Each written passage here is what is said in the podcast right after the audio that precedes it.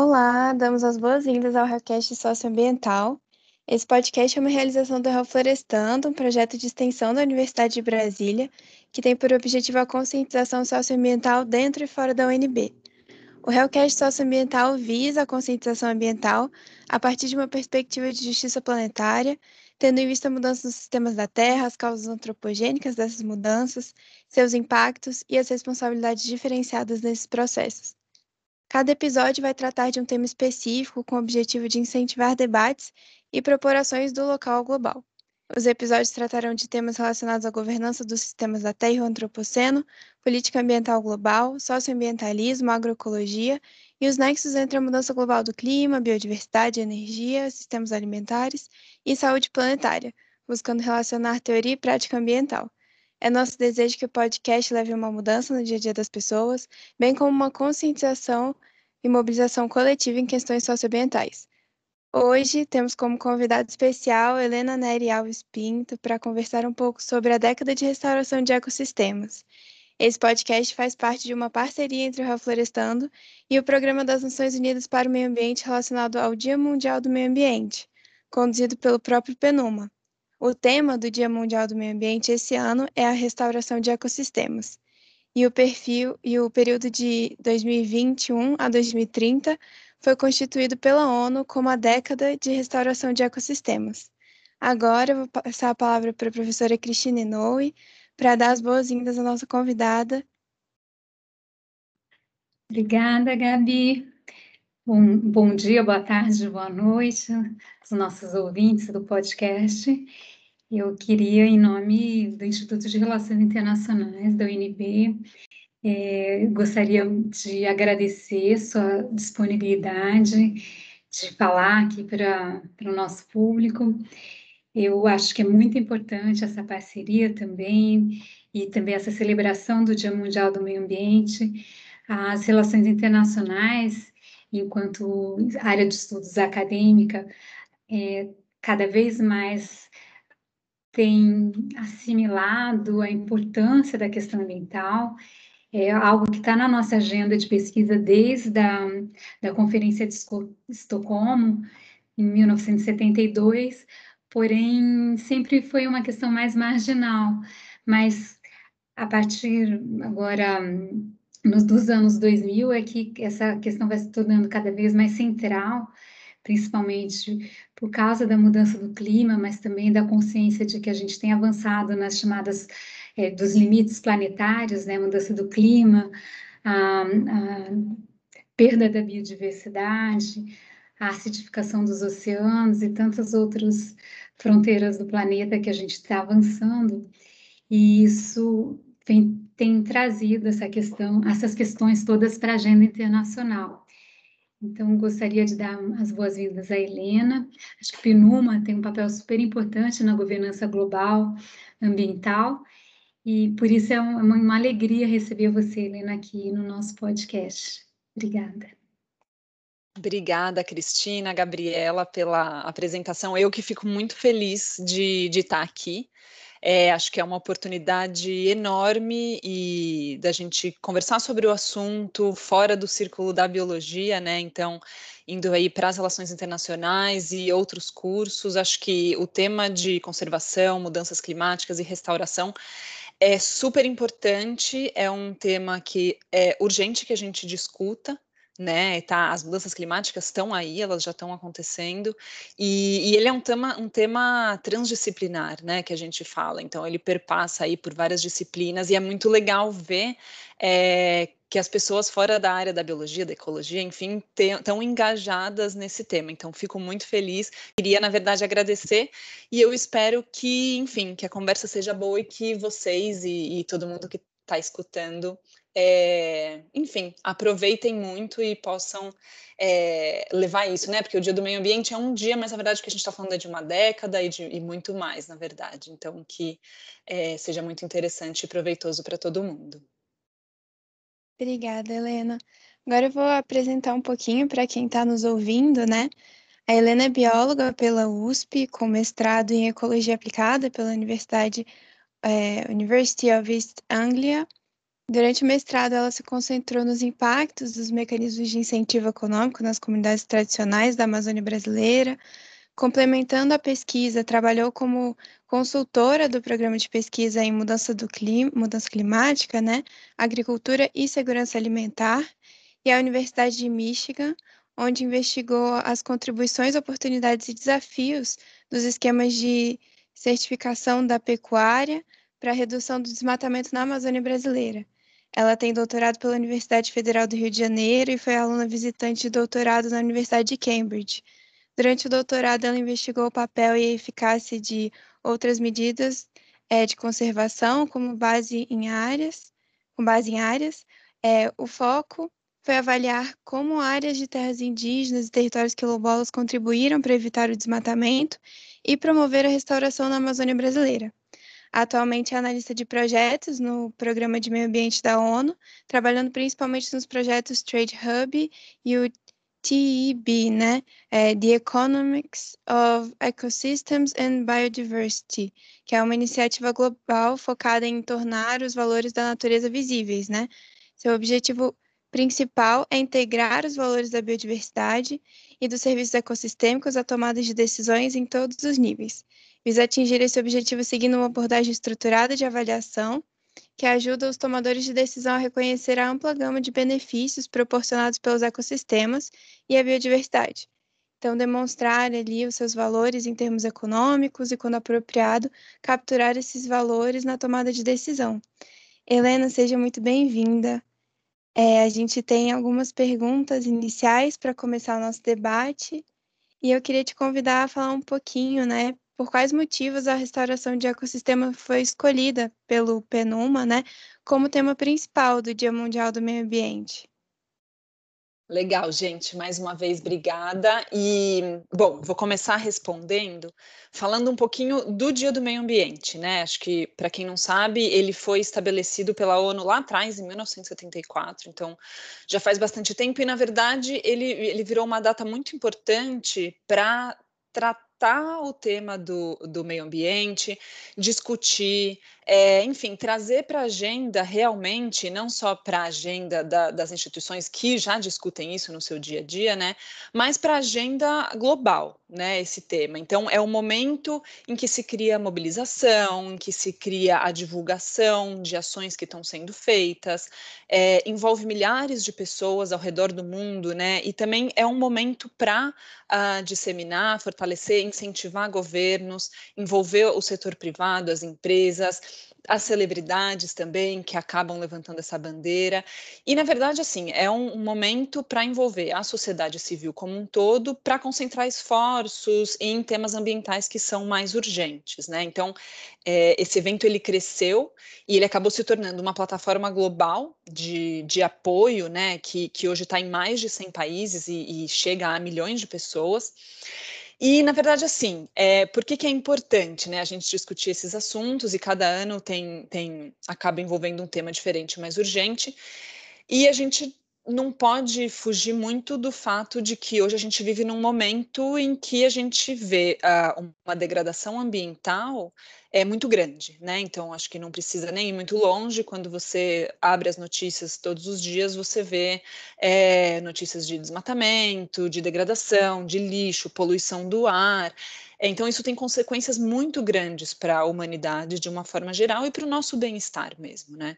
Então, por exemplo, quando você fala em desmatamento, é, o próprio desmatamento ele foi relacionado a surtos de doenças, como, por exemplo, malária, né, que a gente já conhece, e como a própria Covid, né, que a gente está vivendo agora uma pandemia que, assim, é, é, são coisas nunca antes vistas, né? A gente fala de pandemia há mais de 100 anos, então é, é uma situação muito delicada e, e, pode estar muito relacionada a essas questões ambientais também, né?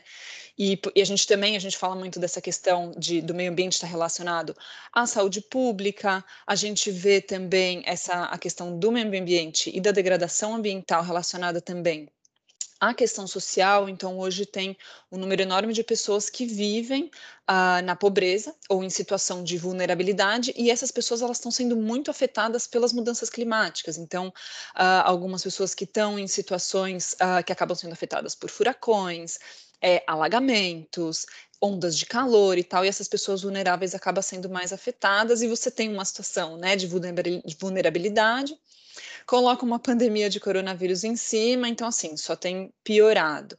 Então, esses são alguns exemplos de como essa questão ambiental, essa degradação ambiental, é, ela acaba impactando na nossa vida da humanidade de diversas formas, né? Então, uh, a forma com que a gente vive hoje, né, que a gente que, que a gente calcula aí globalmente é que a forma como a gente vive hoje, a humanidade precisaria de mais de uma terra para continuar com esse padrão de vida, esse estilo de vida que a gente tem hoje, né? Então a gente estaria utilizando 1,6 terras para a gente continuar vivendo dessa forma. Então a gente fala que a gente está ultrapassando a capacidade de suporte né, do nosso planeta. Então vai chegar uma hora que a gente que não vai mais ter recursos para a gente. A gente já começa a ver as consequências disso. Então, é, esse cenário um pouco catastrófico, assustador, ele só piora quando os cientistas uh, trazem um. Claro que isso, isso varia um pouco, né? Mas alguns cientistas falam: olha, a gente está chegando num momento em que, se a gente não mudar isso é, agora ou nos próximos 10 anos, a gente vai chegar num ponto crítico, né? Um ponto de não retorno. Então, eles falam que os próximos 10 anos eles vão ser críticos para que a gente consiga reduzir, por exemplo, os efeitos das mudanças climáticas através da descarbonização, então reduzindo o desmatamento é, e fazendo ações para que você uh, reduza o carbono que é emitido uh, e sequestre um pouco desse carbono, mas na verdade isso tem que ser agora. Né? Então, isso tem que ser agora, porque a gente pode chegar muito em breve num ponto de não retorno, que a gente não consegue mais recuperar nem o que era no começo, né? Mas não consegue recuperar as funções naturais uh, dos ecossistemas para que a gente tenha uh, o que a gente chama dos serviços ecossistêmicos, né? Que a gente usa hoje. E aí entra a importância da década da restauração, né? E a restauração dos ecossistemas, que está relacionada à década, né? Que está sendo liderada pela ONU Meio Ambiente e pela FAO, que são duas agências da ONU. Então, é, a década, ela, como a gente chama, né? A gente acaba apelidando a década da restauração como a década. É, a gente, ela é pensada para, primeiro, para prevenir, para reduzir e para reverter a degradação dos ecossistemas globalmente. Então você está falando aí tanto né, da conservação quanto da ideia de que você tem que é, começar a restaurar o que já foi degradado para que você consiga essas, essas funções ecossistêmicas novamente. Então a gente tenta trazer pra, a atenção para o tema, a ideia da década é, é realmente trazer atenção para o tema, ter apoio político, ter, é, é direcionar né, é, ações dentro de da, da, mobilização social, pesquisa científica, com o objetivo de uh, escalonar, né, aumentar em escala as ações de restauração, para que a gente consiga atingir uh, esse resultado de, de restaurar uh, os ambientes. E, na verdade, uma coisa muito importante é que a gente precisa empoderar também aqueles que já fazem isso, né? Tem, tem muita gente que já está fazendo várias ações relacionadas à restauração, e, e, é muito importante empoderar essas pessoas. E a gente não fala só, então, quando a gente fala, ah, é a década da restauração da ONU, e é muito legal, mas, mas só a, o PNUMA ou só a FAO, eles, só, só a ONU não vai conseguir fazer nada sozinha, né? Então, a gente não está falando de, de uma ação que é só da ONU, a gente está falando de um movimento que é para envolver a sociedade como um todo, né? Então é o que eu estava falando no comecinho, a gente precisa trazer as pessoas, a gente precisa discutir esses pontos. E a gente precisa discutir esses pontos não só hoje, não só no dia 5, que é o dia do meio ambiente, ou não só na semana, né, que está aí perto do dia 5, a gente precisa uh, começar essa discussão agora, mas essa discussão precisa ser continuada, a gente precisa envolver outras pessoas por bastante tempo. E a gente, às vezes a gente fala que 10 anos demora muito, né? Mas na verdade o tempo passa muito rápido e até 2030 a gente precisa diminuir é, as emissões de gases de efeito estufa, né? Para prevenir uma mudança climática mais devastadora. A gente tem que reduzir a curva de perda da biodiversidade, é, que pode levar à extinção de, de um milhão de espécies, né? Isso é muito assustador, é muito sério. E a gente precisa de ecossistemas saudáveis, então a gente precisa é, é, trazer essa urgência, e aí por isso que a década da restauração ela está sendo lançada agora, né? Porque ela é um tema muito urgente e é um tema que, se a gente não lidar com ele agora, a gente pode chegar num ponto que a gente não tenha mais volta. Então, acho que isso é uma mensagem importante para que a gente realmente traga isso para a discussão, para o nosso dia a dia, é, porque é realmente crítico, às vezes a gente não consegue enxergar isso diretamente, né? Mas é, são, são temas muito críticos e muito importantes para serem tratados em todos os âmbitos, né? Por diversos tipos de profissionais e públicos. Então, acho que é mais ou menos isso. É, eu vou fazer a pergunta aqui, então, pegando o gancho da pergunta anterior, né? É, queria saber quais são os benefícios da restauração da, dos ecossistemas e quais seriam as principais áreas de atuação para, para essa restauração. Legal, Vinícius. Bom, os benefícios da restauração são inúmeros, né? Então, a gente, e a gente pode falar do benefícios em dos benefícios em várias esferas. Então, a gente pode falar não só da, na esfera ambiental, mas também nas esferas sociais e econômicas, né? Então, quando a gente pensa aí na, na provisão de serviços ecossistêmicos, a restauração ela pode contribuir muito com a provisão de serviços, né? A gente fala tanto aí da provisão de água, a provisão de alimentos. Então, a gente está falando aí de segurança alimentar, aí já começa a, a fundir duas agendas, né, que é a de conservação e a agenda a de produção de alimentos. Então, quando você fala, por exemplo, em um sistema agroflorestal, né, você está falando em um tipo de restauração, é, que pode, né, estimado que a restauração por agrofloresta, ela tem o potencial de aumentar a segurança alimentar para uh, 1,3 bilhões de pessoas. Então, é, são benefícios muito grandes, tanto, tanto do ponto de vista social e econômico, quanto do ponto de vista ambiental, né? Então, é, isso seria um, um dos benefícios.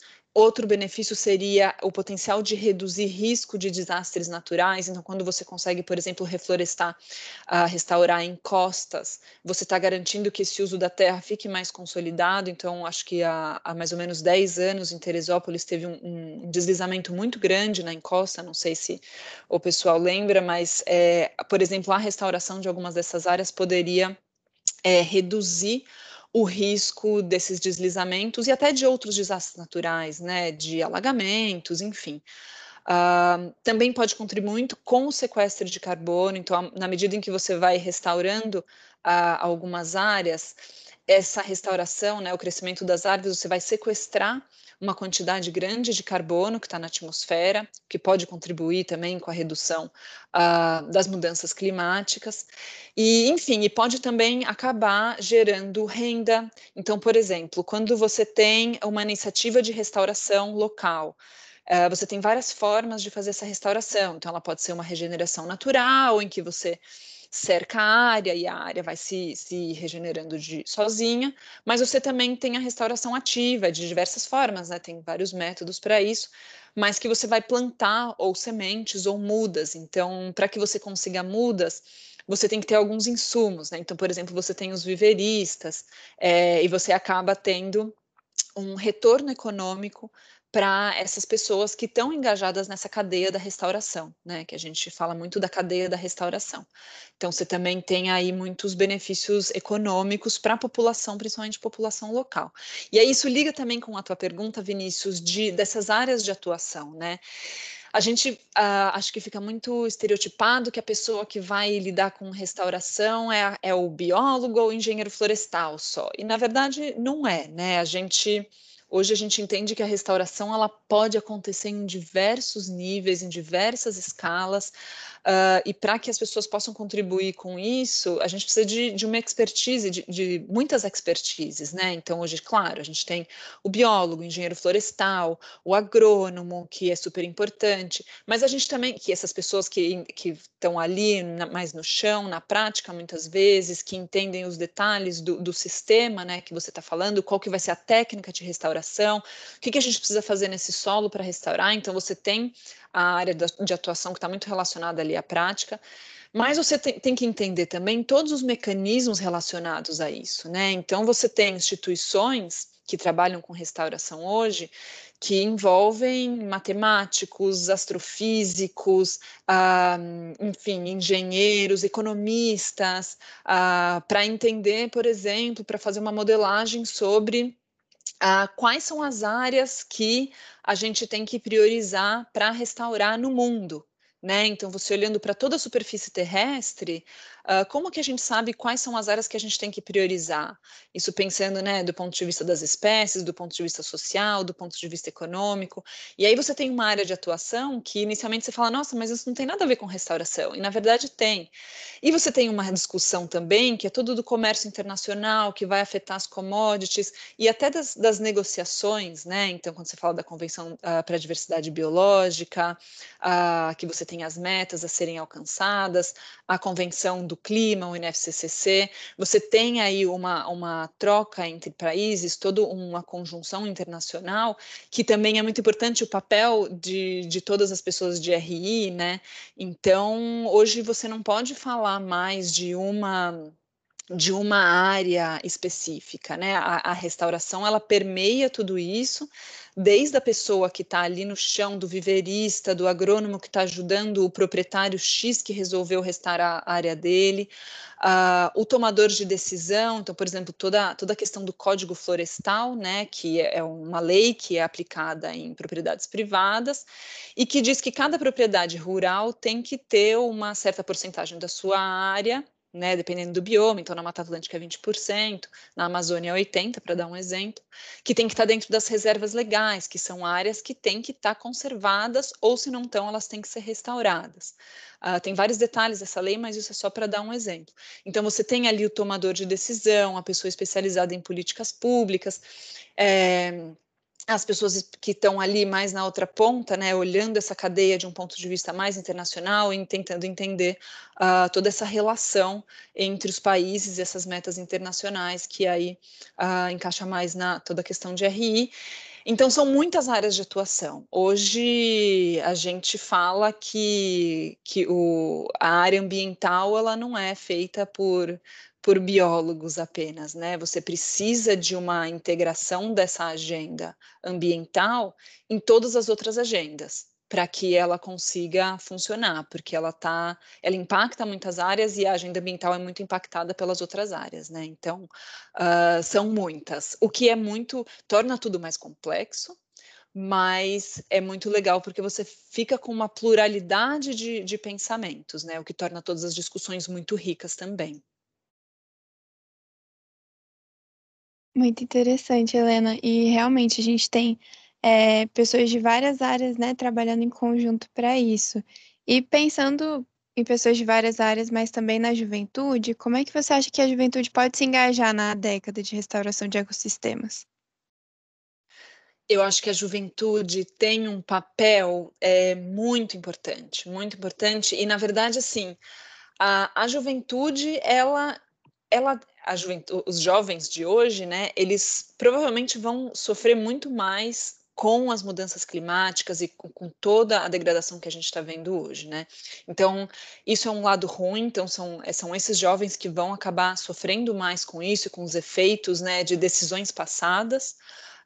Um, mas, na verdade, o que a gente já percebe é que a, as novas gerações, elas já estão vindo com uma postura muito mais ativa né, muito mais ativa, muito mais engajada, e você vê uma disposição muito maior para mudar é, muitos padrões que estavam acontecendo até hoje, né? Então, quando a gente fala assim, é uma das coisas principais é que eles se engajem.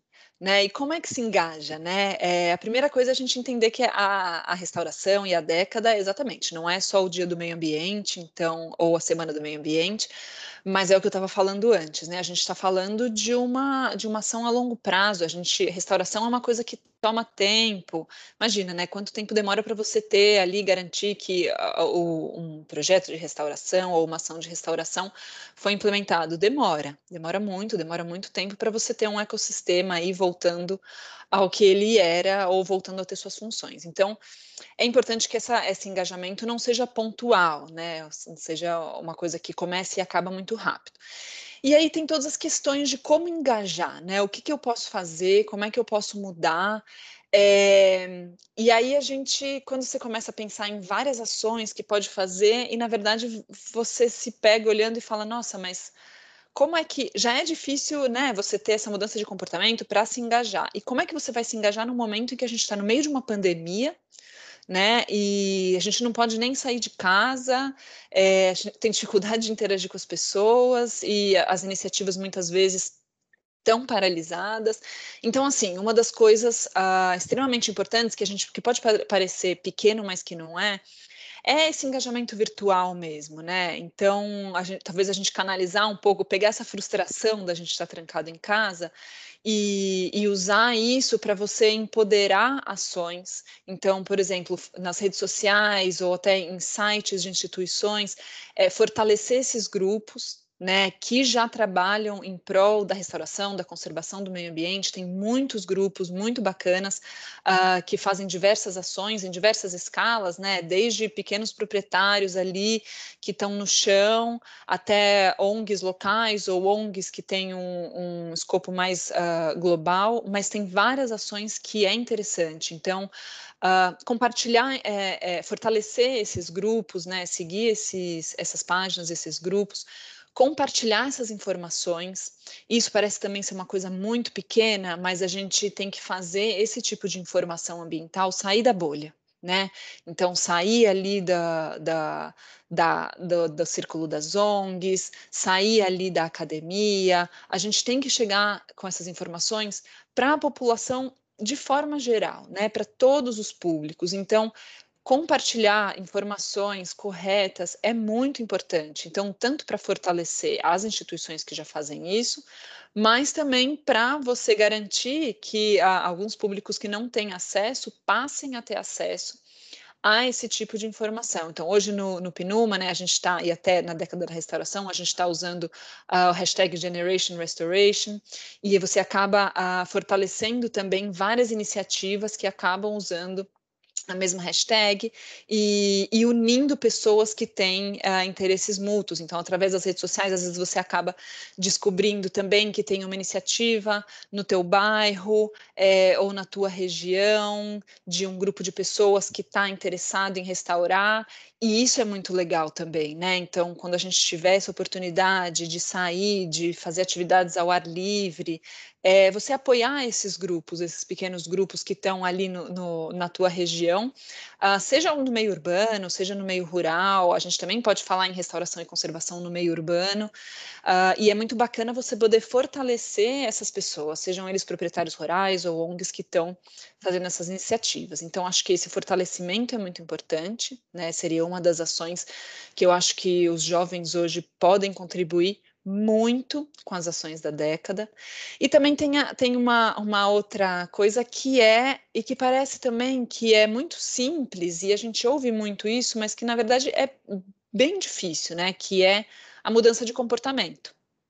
É, então, quando a gente pensa em coisas pequenas dentro da sua casa que a gente está acostumado e que assim parece que eu falar isso aqui, todo mundo já sabe disso, mas que são muito, muito coisas muito difíceis de da gente mudar, mas que é possível, né? Uh, então, para dar um exemplo aqui, o tipo de alimento que você come, né?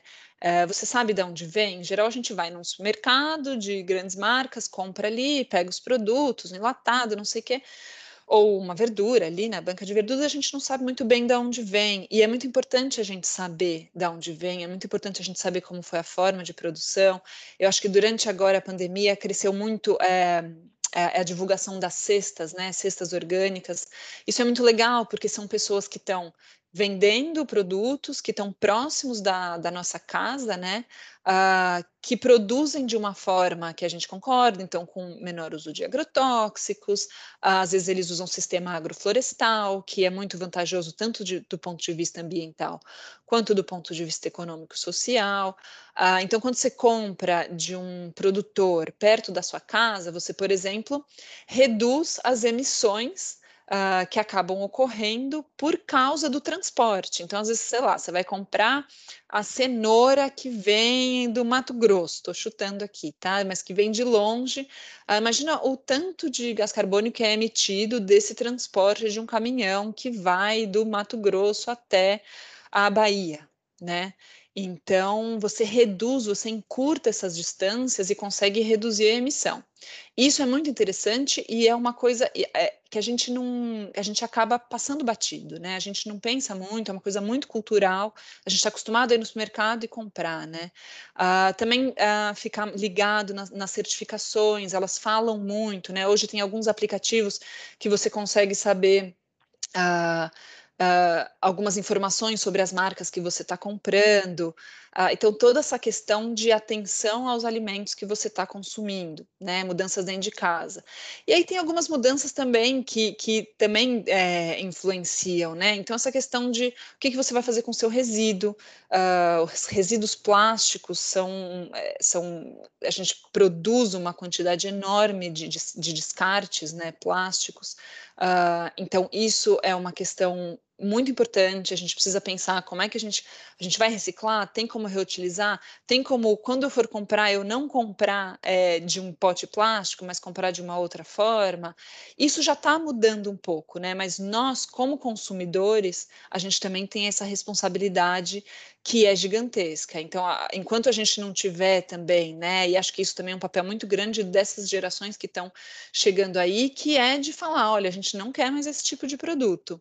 A gente quer um produto que seja sustentável e tal. E se isso com, começar a aparecer na demanda, né, em quem compra, a gente acaba tendo uma modificação em toda a cadeia. Então, é, eu acho que, de uma forma geral, é isso, e também se capacitar, né, que é com relação à questão da informação. Então, agora, com a, o início da década da restauração, deve aumentar o número de cursos, de capacitações, de palestras, de lives, de webinars, o que for, que, que vai estar passando informação para todo mundo. E quanto mais conhecimento a gente tiver, uh, mais poder a gente tem, né? E a gente pode contribuir com as discussões, pode contribuir uh, para melhorar a implementação de uma restauração local, enfim, acho que é, a, a questão da capacitação também é muito importante. Legal, muito obrigada, Helena.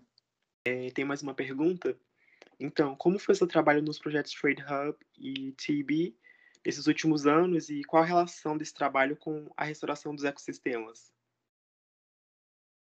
Legal, vamos lá, Vinícius. É, eu nem vou falar dos, dos, últimos anos, porque eu não estou há tanto tempo assim no Pinuma, então eu não vou falar de anos, mas eu vou falar um pouquinho do, tanto do TIB quanto do Trade Hub, né? Uh, que são projetos muito importantes, né? Quando eu explicar um pouquinho eles, vocês vão falar, nossa, mas é, por que, que eles são importantes tanto para a conservação? Né? Na verdade, vocês vão ver que tem uma relação muito grande e super importante. Então, vou falar um pouquinho do TIB primeiro, né? Que tem como o grande objetivo do TIB é você reconhecer e tornar visíveis, né, como a Gabriela falou no comecinho, uh, os valores da natureza, né? Então você entender quais são os benefícios uh, que a natureza tem uh, para os humanos. E, na verdade, a partir do momento que você. E muitas vezes esses benefícios, né, esses, esses valores da natureza, eles acabam ficando muito escondidos nas nossas atividades, né, nas nossas, uh, no nosso sistema de produção atual. E quando você passa a reconhecer esses benefícios, você consegue incorporar eles tanto ah, na tomada de decisões, em, pode influenciar políticas públicas e ações relacionadas não só à área ambiental, quanto também, por exemplo, à área de produção de alimentos. Né? Então, uh, ele realmente quer uh, tornar visíveis esses valores para a gente entender que em todos os processos né, produtivos, por exemplo, que a gente tem, a gente tem aí algumas, alguns serviços que a gente chama ambientais, uh, que estão sendo perdidos, por exemplo, né? E a gente tem o potencial uh, de prover esses serviços e a gente tem que considerar eles nos nossos processos produtivos. O, uma, uma, uma dos braços do TIB, né, o TIB AgriFood, e ele é um projeto que eu estou apoiando a implementação, que tem como objetivo revelar esses valores, mas focado na cadeia de valor dos alimentos. Então, ele está muito relacionado à parte de agricultura, né? Bom, então esse foi o TIB. O Trade Hub, ele também é um projeto que está voltado para a cadeia de alimentos, né? Mas ele tem seu foco em, no, nos, na, na, no comércio de commodities, né? Então, quando você fala, por exemplo, uh, em soja, em pecuária, ou a, as cadeias de alimento que a gente vai falar, depende muito, ele envolve estudos em diversos países, e cada país vai ter ali a commodity que eles vão abordar com mais força, né? As cadeias que são mais importantes para cada país.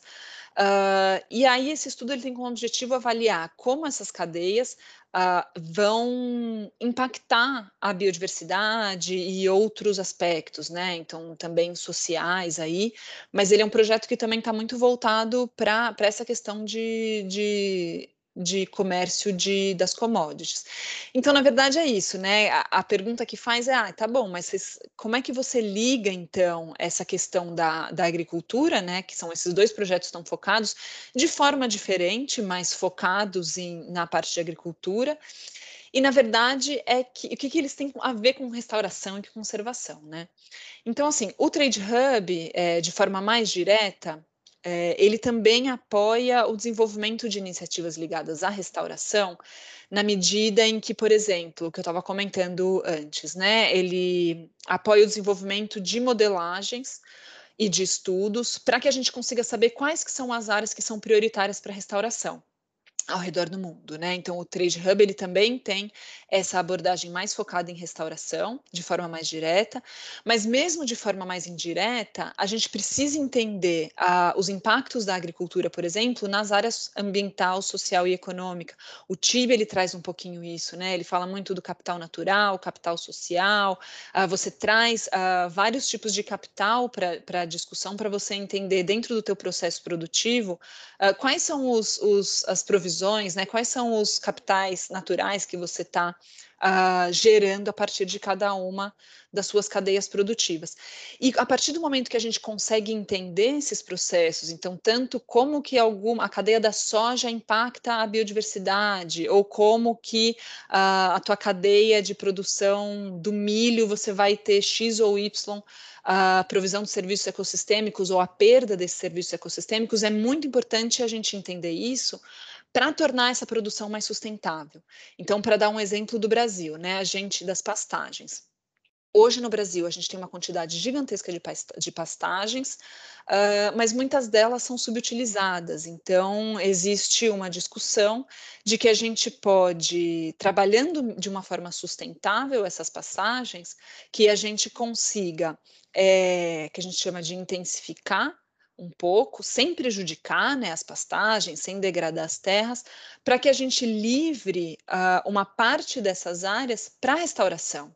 Né? Então, hoje, para que, que você vai usar todos os seus 100 hectares de, da sua terra ali pra, com pasto, sendo que você pode muito bem uh, reduzir esse número de hectares com a mesma quantidade de bois e livrar uma área para você fazer tua plantação de milho, é, e você ter uma área para, por exemplo, ficar uh, de acordo com o Código Florestal, que quer que a tua reserva legal ocupe 20% da tua área, por exemplo.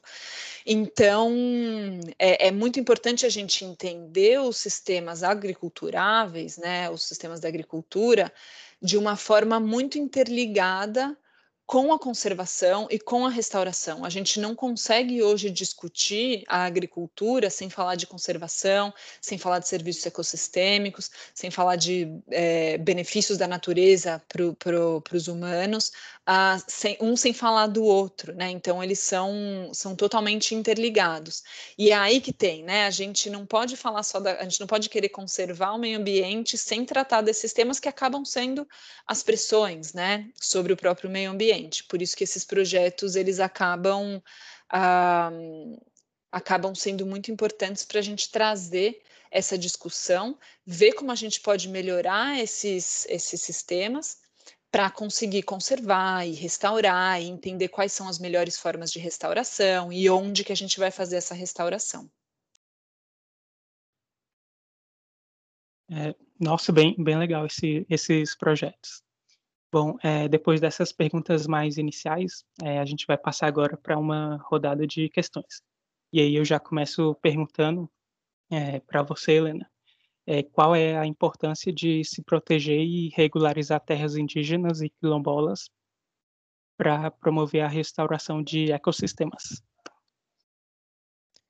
Legal, Matheus. Bom, as, as terras indígenas e quilombolas, elas são uh, super importantes, né, para toda essa discussão ambiental. Hoje é, tem estudos que mostram a, a, importância delas, né, e a efetividade delas uh, para a conservação, né, então como elas contribuem para a redução do desmatamento, tem alguns estudos para a Amazônia também, e na própria década, o PNUMA, ele, ele considera fundamental uh, o papel dos povos indígenas e das comunidades locais, uh, tanto para conservação quanto para restauração, né? Então, é, o PNUMA também reconhece a importância de incluir essas comunidades locais e, e tradicionais para as discussões de restauração, né? Então é, é, fundamental. E também quando você toca no ponto, né, da questão da regularização, é, também tem alguns estudos que mostram que quando uma área é regularizada, né, quando você tem um território indígena regularizado, ou quando você tem uma, um território quilombola regularizado, uh, de forma geral, isso uh, tem divergência nos estudos, mas de forma geral eles mostram isso, que você melhora a condição uh, de conter o desmatamento, por exemplo, né? Isso às vezes está muito associado quando você tem essa regularização você reduz, por exemplo, o número de invasões, uh, de agentes externos que entram nos territórios, enfim, para desmatar e, e, e, converter essa terra. Então, o PNUMA ele entende que eles são fundamentais para a conservação e para a restauração e são agentes muito importantes, né? Até porque esses, essas comunidades elas têm um conhecimento muito grande uh, sobre restauração né, e conservação. É um, um conhecimento que é bastante diferente do nosso e muito rico, então é muito importante que a gente consiga trazer também uh, esse conhecimento, essa troca, que haja essa troca de conhecimento uh, que é muito valioso. Então, eu acredito que é, é, é importantíssimo a gente considerar o papel deles para essa para essas ações. Obrigada. Obrigada, Helena. Eu, eu tenho uma pergunta para você.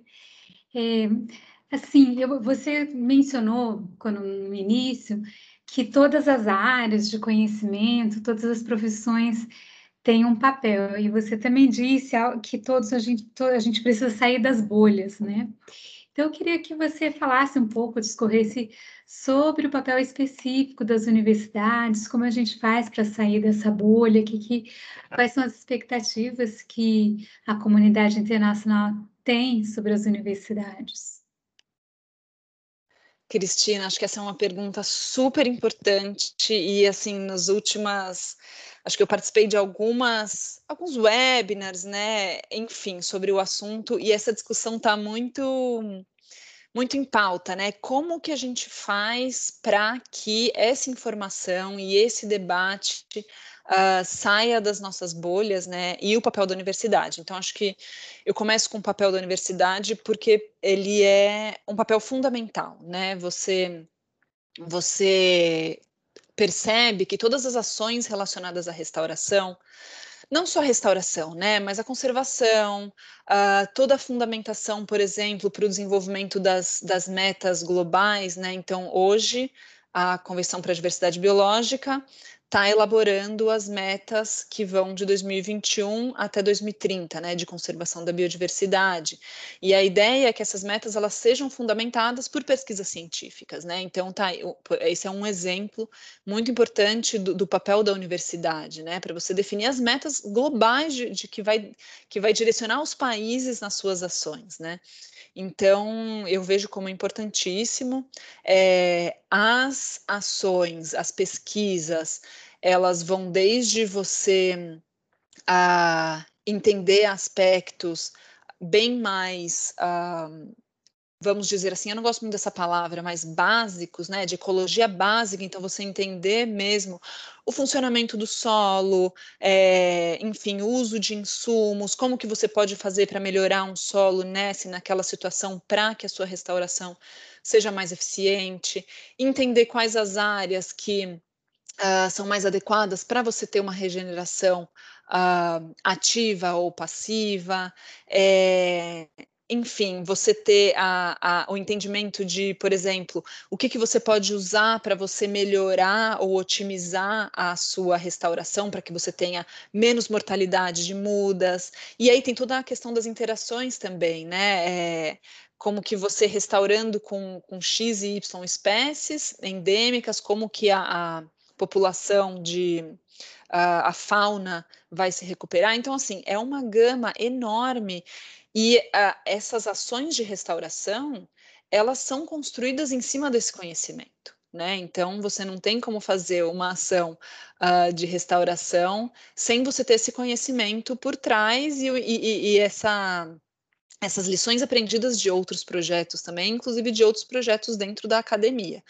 Então, o papel da universidade é fundamental no desenvolvimento de pesquisas, no desenvolvimento de pesquisas, né, que, que estejam uh, dando apoio diretamente para as políticas públicas.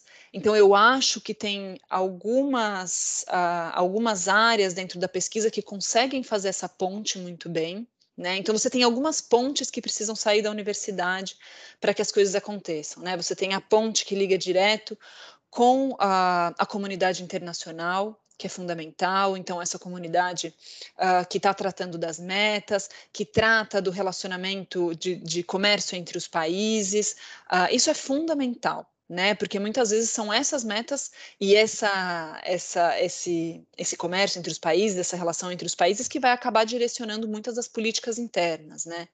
E essas políticas internas que vão acabar direcionando se as ações de conservação, de restauração vão acontecer ou não.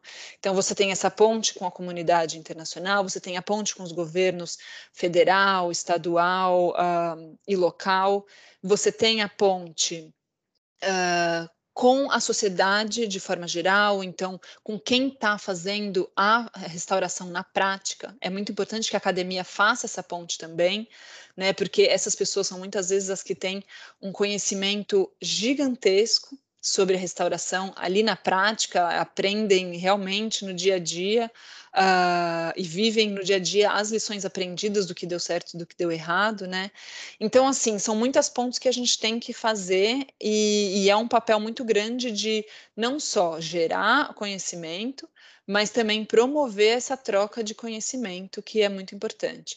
Eu acho que, de uma certa forma, isso está começando a acontecer mais, né? Eu acho que de 10 anos para cá, essa discussão ela começou a, a sair um pouco da academia e, e, e, vamos dizer, descer um pouquinho ali da, da, do alto da torre, eu acho que isso já acontece muito mais, né? E acho que a sociedade também começa a ver a academia como uma coisa muito importante. Hoje, com toda a, a pesquisa de, com toda a pandemia, né?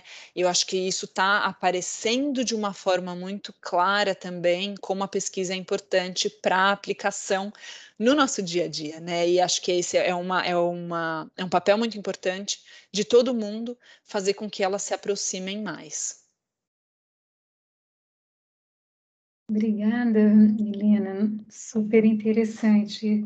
E a gente na universidade tem realmente esse papel de tentar fazer essas pontes, né? Eu, concordo bem com você e acho que o, o, o Hellcast nasceu justamente para isso também, para ajudar a construir pontes. Obrigada. É, então eu queria saber, você falou, Helena, sobre o papel né, dos governos governo federal, dos governos estaduais e locais. Então, é, qual que seria o papel do Brasil, assim, é, na restauração de ecossistemas? Como é que o Brasil, é, como governo federal, governos estaduais, municipais e a sociedade, de uma maneira geral, pode atuar para a restauração e conservação de ecossistemas?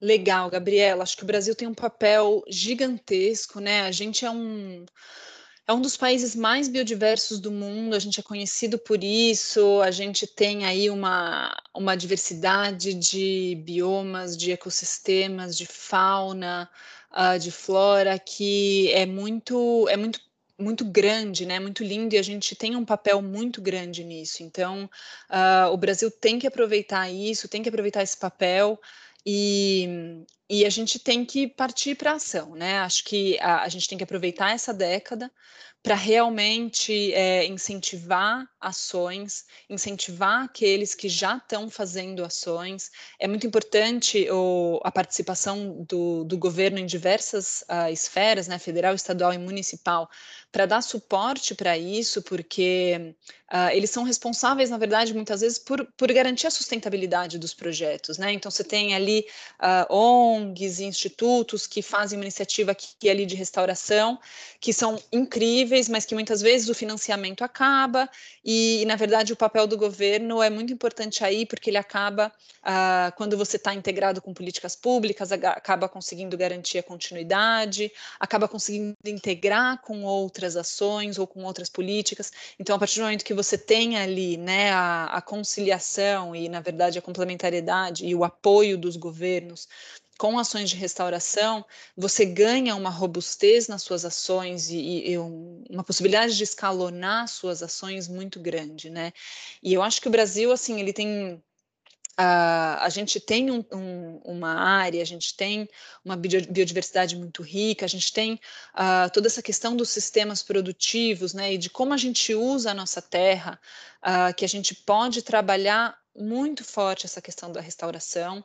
A gente pode ser um país uh, líder nessa questão de restauração, né? A gente precisa de um pouco de integração nisso e eu acho que a gente precisa ver isso com olhos muito positivos e otimistas, porque a gente tem aí, a gente está começando essas discussões agora uh, e agora é hora de ação. Né, agora é hora da gente começar as ações mesmo. Vamos aproveitar a década de restauração uh, ah, para a gente começar a botar, a disseminar esses conceitos, a, a, a juntar essa comunidade mesmo, né? A movimentar essa comunidade, engajar atores, para que a gente consiga criar um momento aí para uh, ah, que essas ações realmente aconteçam e coloquem o Brasil ali na, no, nos holofotes da, da, restauração e da conservação. Então, acho que a gente tem uh, aí uh, um potencial muito grande.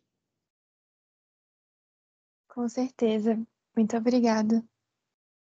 Então, a gente vai prosseguir para a parte final do, do nosso episódio. É, então, Helena, se, se para a gente encerrar, é, se você quiser deixar alguma mensagem final para os nossos ouvintes, ou então é, alguma dica né, de, de conteúdo, sei lá, de livro, alguma coisa, é, o espaço é seu, você que manda.